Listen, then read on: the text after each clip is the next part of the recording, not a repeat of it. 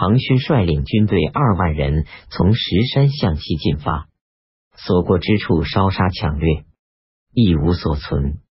庚申初六，康承训才知道庞勋的动向，于是率领步兵和骑兵八万人向西讨击庞勋，派遣朱邪、赤心率领数千骑兵为前锋。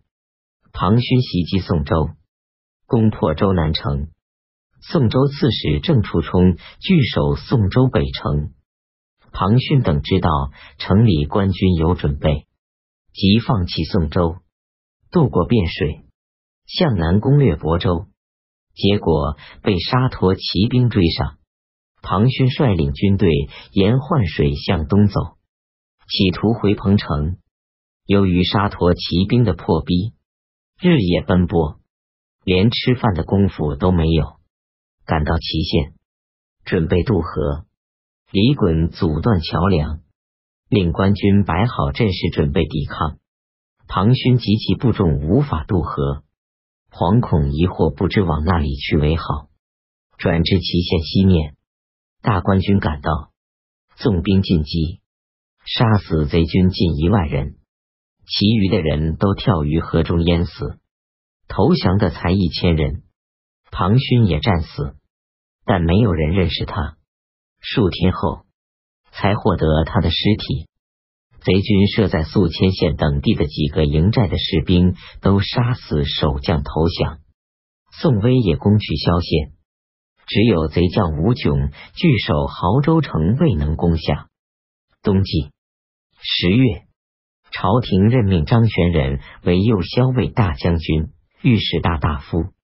马举率领官军进攻亳州，自夏季直到冬季都不能攻克，城中的粮食吃尽，于是杀人冲击，官军深挖壕沟，重重围困，严加防守。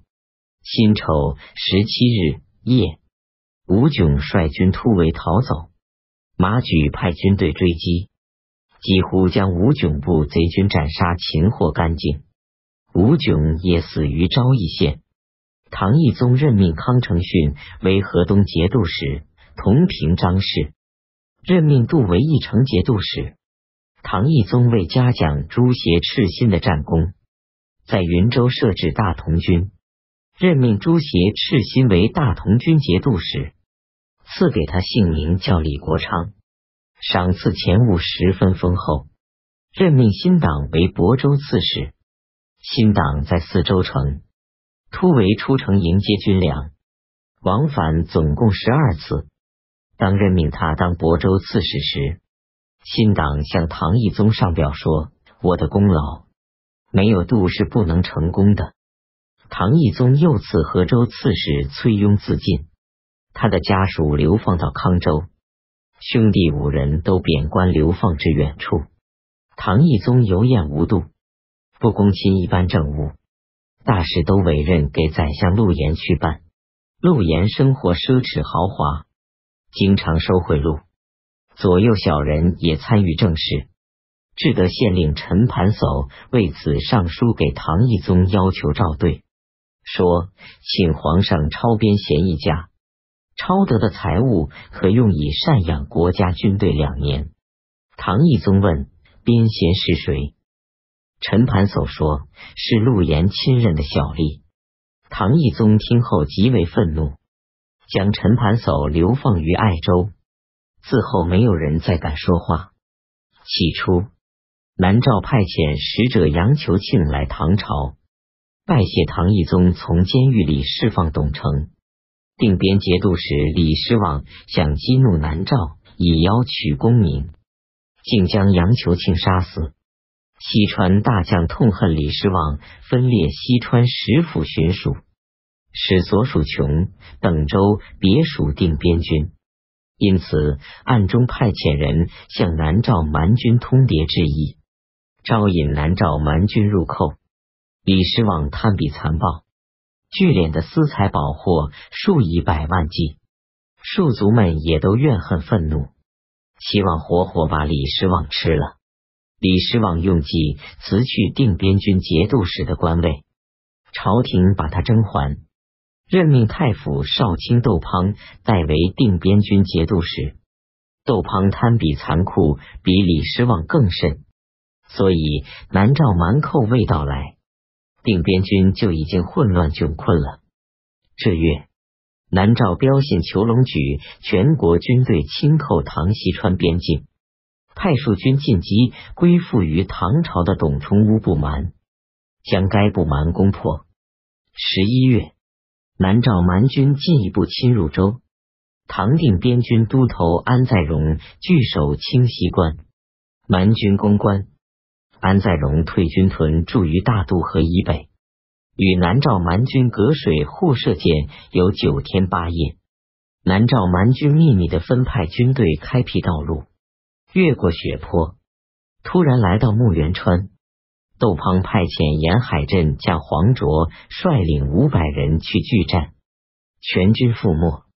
十一月丁酉十四日，南诏蛮军穿上唐沿海镇军人的衣服，假装成逃归的败兵，到江岸呼叫渡船，已渡过河。唐军示众才发觉，于是南诏蛮军乘机攻陷前围，纵兵焚烧抢劫灵州、荣州地境。几天以后，南诏蛮军大批集结于凌云寺。与加州对岸相望，唐加州刺史杨与定边军监军张允琼摆开阵势抗拒蛮军。南诏蛮军暗中派遣一支骑兵从江东面渡过，夹击唐朝官军，杀死唐中武都将延庆师，残余的官军全部溃逃。杨和张允琼也从战场上脱身逃走。壬子二十九日。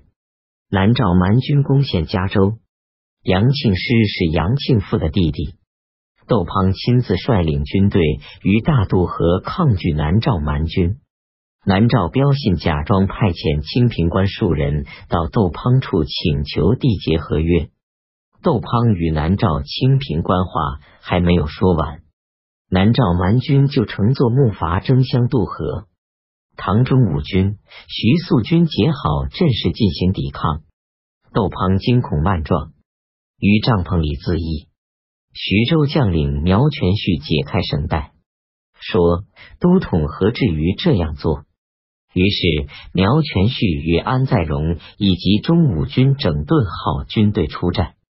窦滂趁机一个人骑着马乘夜逃走了。三位将领谋划说：“今天我军寡不敌众，明天天亮后再战，我军将全部覆没。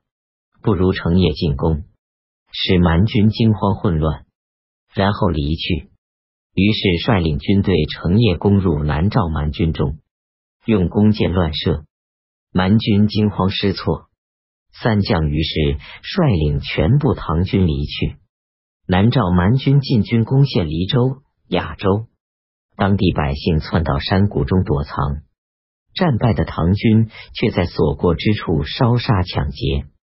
窦滂逃奔至岛江县，琼州的军用物资全部散于乱兵手中。